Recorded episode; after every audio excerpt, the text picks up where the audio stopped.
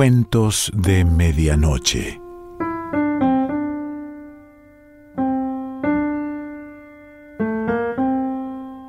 El cuento de hoy se titula La turquesa y pertenece a Rafaela Cañas.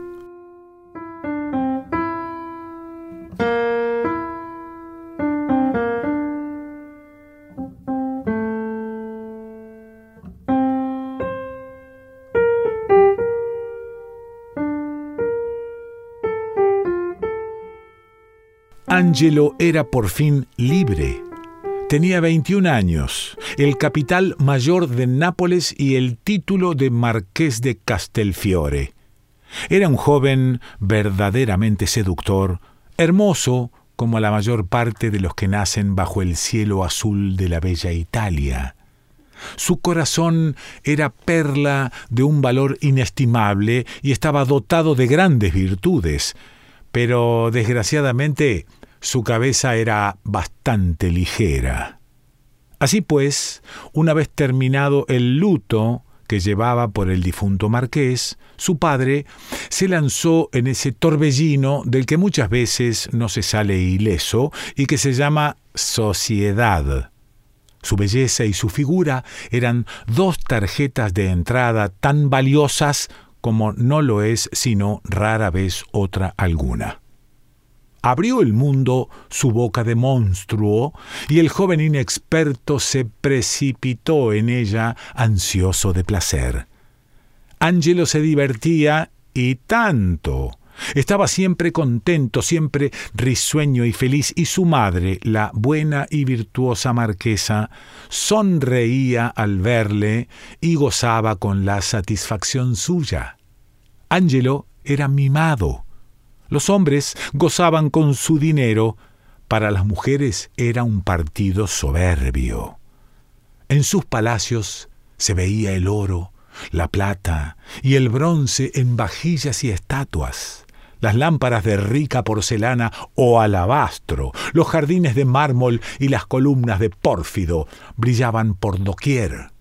Allí se daban festines en que corría la champaña en tanta abundancia como el oro en las mesas de juego. En los bosques de sus posesiones había frecuentes cacerías a las que asistió la nobleza.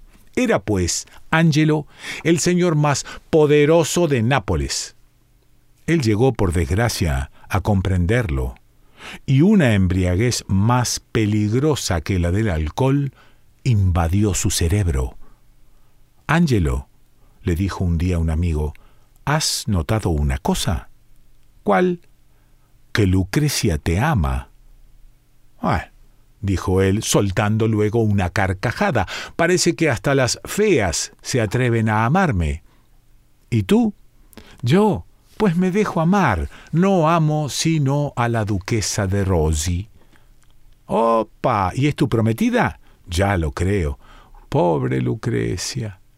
Era esta una joven de 19 años, delicada, sumamente delgada y pálida, tenía los ojos hermosísimos, negros y brillantes, pelo castaño, corto, muy lacio, nariz recta clásica, boca adorable. Su corazón era de ángel y su talento superior. Era bastante pobre, pero pertenecía a la nobleza.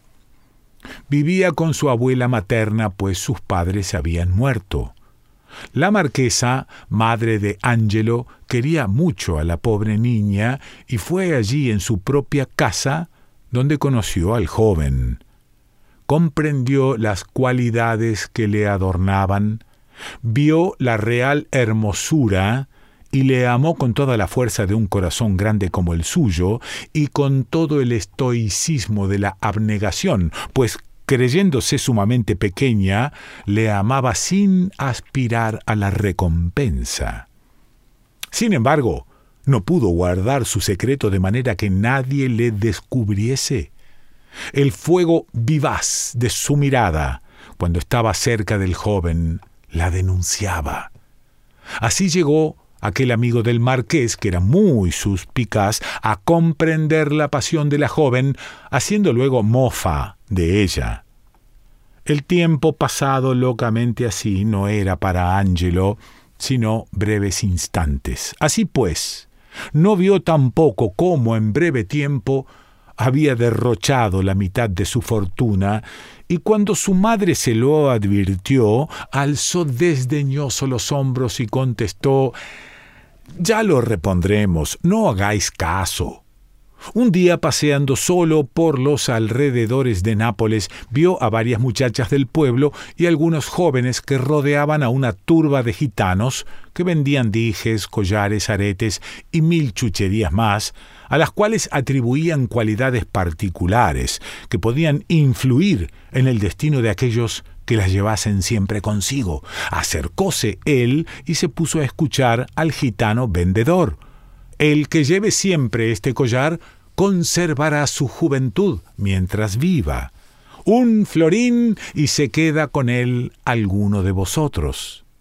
Vendido o rechazado el collar, volvióse a oír el grito. Un alfiler que tiene la virtud de lograr el amor de aquel o aquella a quien desee el que llegue a ser su dueño. El alfiler fue vendido inmediatamente, pues las muchachas todas se lo disputaban. Este anillo es una magnífica turquesa.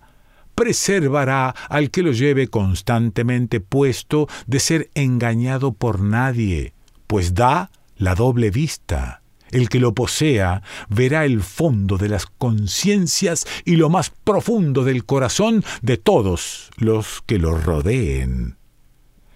Pareció curioso a Angelo esto y tiró al gitano un bolsillo lleno de escudos. Luego se alejó colocando en su mano la turquesa. Por la noche había prometido ir al círculo. Cuando dieron las ocho dirigióse hacia allá sin quitarse la turquesa de la que ni se acordaba.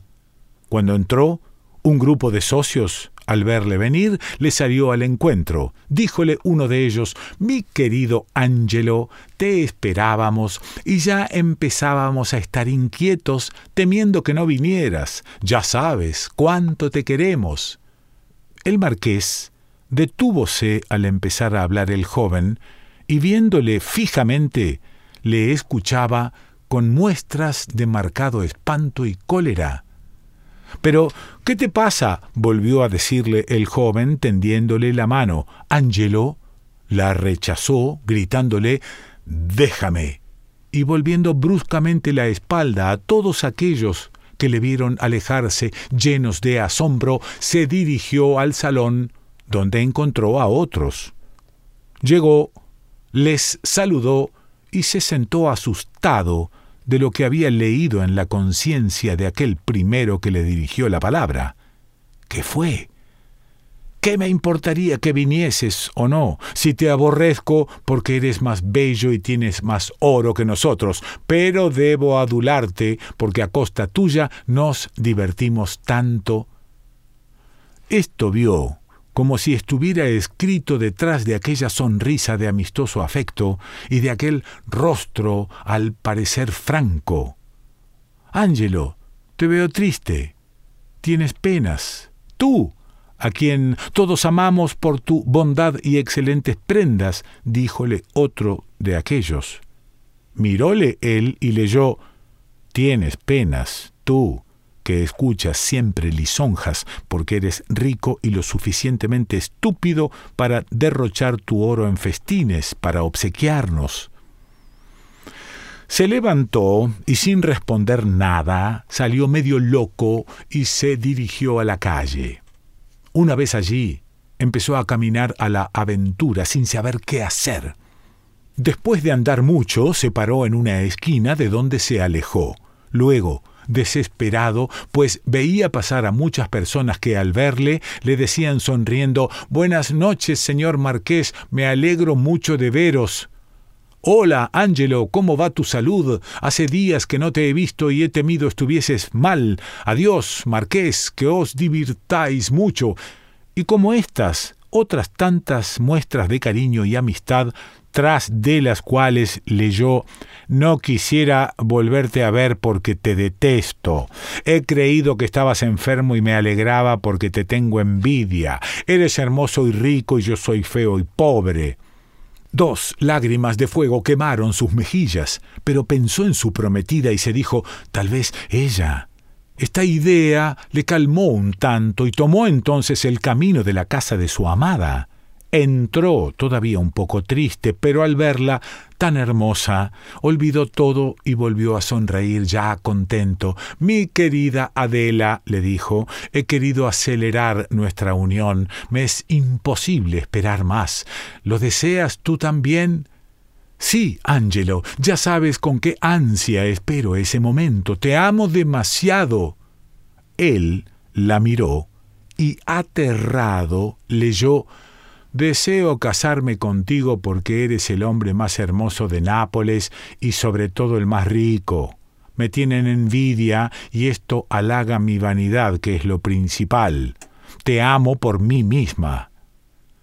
Levantóse pálido como un muerto y tendiendo su mano a la joven le dijo Me siento acometido de una repentina indisposición. Adiós. ¿De veras? Me afliges, Ángelo, cuídate mucho, no quiero que vayas a enfermar. Clavó él en ella sus ojos, escudriñó hasta lo más recóndito de su corazón y vio, lleno de amargura, que aquellas frases habían tan solo brotado de sus labios. En el interior había una indiferencia completa. Salió el desgraciado joven tambaleándose como si estuviera ebrio, llegó a su casa, entró a su alcoba sin ver a nadie, se encerró con llave y se dejó caer en un sillón. Allí, con la cabeza entre las manos, permaneció por mucho rato, olvidado de todo el mundo. Todo había desaparecido para él. No veía, no pensaba, estaba como aletargado. Sería como medianoche cuando volvió en sí. Entonces, se quitó de la mano aquella turquesa, causa de su desgracia, y después de ponerla sobre su velador, volvió a sentarse y empezó a llorar de una manera desesperada. Después que se hubo desahogado un rato, comenzó a reflexionar con más calma. La esperanza, esa compañera que jamás debería abandonar al hombre, ocupó su puesto en el corazón del joven. Sin embargo, no queriendo hacerse ilusiones, se propuso tocar la realidad antes que todo, y para esto se trazó un plan. Con el corazón henchido de hiel, prometióse tener valor, y se acostó cuando ya despuntaba el día, rendido de tantas emociones terribles. Al siguiente día nadie habría sospechado lo que el pobre joven había sufrido, lo que sufría y lo que meditaba. Durante un mes pareció tan espléndidamente obsequioso y disipador que causó admiración a todos y a su madre espanto. Al cabo de este tiempo una noche se encerró en su cuarto, se metió en su cama y mandó llamar al médico. Su madre pidió entrar a verle, pero él no quiso en manera alguna consentirlo. Largo rato permaneció hablando con el doctor, que salió de allí dirigiéndose a ver a la marquesa, a quien encontró llorando. Cuando salió, la buena señora quedaba contenta y enteramente tranquila. Al día siguiente todo el mundo sabía que Angelo estaba acometido de la viruela y agregaban que quedaría horriblemente desfigurado. Sin embargo, todos acudían a saber de él y su prometida no faltó un solo día a visitar a la marquesa para obtener personalmente noticias de su salud. Muchos días estuvo él en cama, y cuando al fin se levantó, llevaba el rostro completamente cubierto con una especie de máscara que dijo haberle ordenado el médico llevar a puesta. Una noche mandó poner su carruaje y fue a ver a su amada, llevando siempre la máscara y también la turquesa. Cuando entró, vio el movimiento de horror de todos los allí reunidos, pero hizo como si no lo hubiese notado y sentándose al lado de Adela, le dijo en voz baja, Querida Adela, he venido a verte así porque no podía ya resistir tanto tiempo. Ah, contestó ella, pues si yo... Sonreíase él sin contestar. Había leído ¡Qué horror! Más valiera que no hubieses venido. Estoy muy triste, continuó él, porque temo que ya no me ames. He quedado horriblemente desfigurado. Si me vieras. Palideció ella, pero se repuso y le contestó ¿Y qué me importa que estés o no desfigurado? ¿Te amo acaso por tu rostro? Volvió él a sonreírse, pues veía que en realidad no era tanto por su rostro, por lo que ella lo aceptaba, sino por su riqueza. Era el hombre más rico y le veía cubierto por una máscara de oro. Temblaba de despecho. Pasó un mes y él aún no se quitaba la mascarilla. Por este tiempo corrió la noticia de que el marqués estaba arruinado y que sus palacios, último resto de su fortuna, iban a pasar a poder de un extraño. Todo el mundo corrió a verle y a saber la verdad a casa del marqués, que confesó ser cierto el suceso. Enseguida, los dueños del palacio fueron a habitar una casa de alquiler modestamente arreglada. Allí recibió Angelo una carta de Adela en que rompía formalmente sus compromisos porque, según decía, no podía convenirle un hombre que de tal manera malgastaba su capital. Tenía puesta la turquesa y por lo tanto podía ver claramente. Levantóse cuando concluyó de leer la carta y dirigióse a ver a su madre, a quien encontró con Lucrecia, la pobre huérfana de rostro feo pero de alma de ángel. Madre, leed, le dijo entregándole la carta. Leyó la buena señora y dos lágrimas rodaron por sus mejillas. Abrió los brazos y estrechó a sus hijos entre ellos. Él la miró conmovido y le preguntó enseguida ¿Y vos no decís otro tanto? ¿No me dirigís recriminaciones hoy que todos lo hacen? No, hijo mío, contestó ella, debes sufrir demasiado, y si estando pobre vuelves al buen camino y comprendes lo que es el mundo, me consideraré dichosa en mi pobreza. Mi cariño jamás te faltará, porque el amor de una madre aumenta en vez de disminuir cuando la desgracia aqueja al hijo. Las palabras de la marquesa eran sinceras como las de toda buena madre, así lo comprendió él, y sus ojos se llenaron de lágrimas. Además, continuó ella, nos queda una amiga, la buena Lucrecia, que nos quiere sincera y desinteresadamente. La pobre niña, roja de vergüenza, bajó los ojos al oír este elogio, pero cuando los levantó, Ángelo la miró profundamente y le preguntó ¿Eso es verdad, Lucrecia? ¿No me desprecias? ¿No huyes de mí? No, amigo mío, contestó ella, lo que os pasa es puramente una desgracia, pero sois joven, tenéis buenos sentimientos y podéis con valor y constancia reparar lo perdido. Y mi rostro, que hoy es espantoso, ¿cómo componerle? ¿Y qué os importa tenerle o no hermoso? ¿Es únicamente por la belleza por la que puede apreciarse y amarse? Tenéis razón, dijo él conmovido ante la lealtad, la virtud y la grandeza de una niña a quien Dios no dio mucha belleza, pero sí una bondad angélica y una inteligencia superior. Muchos días permaneció Ángelo sin salir de su pobre morada y cuando al fin lo hizo, fue a pie a recorrer la ciudad. Algunos de sus antiguos amigos le vieron, Aún hubo quienes pasasen a su lado y ninguno le reconoció ni le saludó. Ya no era rico, era casi un mendigo. Volvió a su casa, donde encontró a Lucrecia con su madre, en lo que tuvo un verdadero placer y un gran consuelo. Así se lo dijo. Y la pobre, casi llorando de placer, le dio las gracias. Ese ser grande, generoso, le amaba a pesar de todo. El conocimiento de esta desinteresada pasión hizo brotar en el corazón de Angelo un amor profundo por la pobre huérfana, cuyo único patrimonio era la fuerza de su alma. Se lo confesó y escuchó de los labios de ella la promesa de unirse a él, a quien tanto había amado. Procuró él, entonces, que todo el mundo lo supiese, y luego se informó de lo que decía. Todos se reían diciendo que sólo Lucrecia era capaz de unirse a un hombre que tenía el rostro espantoso y cuyos bolsillos estaban vacíos.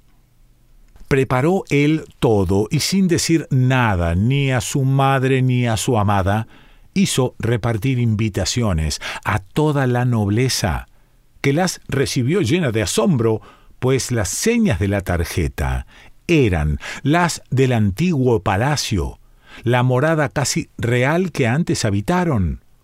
Mandó, la víspera de su enlace, a traer un carruaje y llevó a su madre y a Lucrecia atónitas a su antigua morada, contándoles la historia de la turquesa y confesándoles que todo lo que había pasado era una farsa para convencerse de lo que son los amigos en la prosperidad y en la adversidad.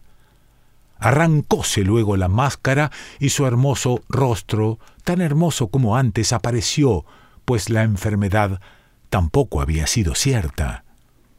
Al segundo día todos acudían presurosos al palacio, llenos de curiosidad. Mudos de admiración vieron aparecer a Angelo siempre hermoso y siempre vestido con un lujo asiático, llevando del brazo a Lucrecia, a quien la felicidad transformaba y hacía aparecer casi bella en medio de la riqueza con que iba ataviada. Ninguno se quedó sin ir a dar el parabien a Angelo, que sonreía con tal ironía que hacía enrojecer o palidecer los semblantes de todos. Cuando la inmensa comitiva entraba en la iglesia, pasaba casualmente Adela de Rossi, la antigua prometida del marqués. Él la vio y lanzándole una mirada de desprecio y sonriendo de una manera burlona, la saludó. Todos volvieron el rostro y también sonreían al pensar en lo que debía sufrir aquella mujer que medio loca de despecho, de envidia y de rabia, entró en la primera puerta que halló y allí esperó oculta hasta que desapareció la comitiva en el templo. Aquel mismo día, por la tarde, cuando ya todos se habían marchado, Ángelo regaló a Lucrecia la turquesa, pidiéndole la colocara en su mano cuando quisiera convencerse de su amor. Para el mundo, jamás valía más vivir en el engaño. Desde aquel día se concluyeron las fiestas y las locuras, solas, amándose siempre profundamente, vivieron aquellas dos almas generosas en medio del mundo ruin y mezquino que en su felicidad olvidaron. Rafaela Contrera Cañas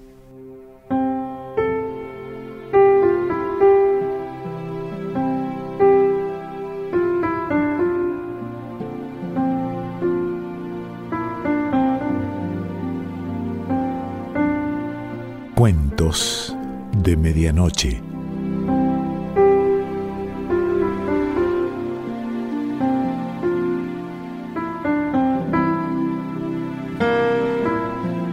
Selección Pancho Mondino. Idea y lectura Quique Pessoa.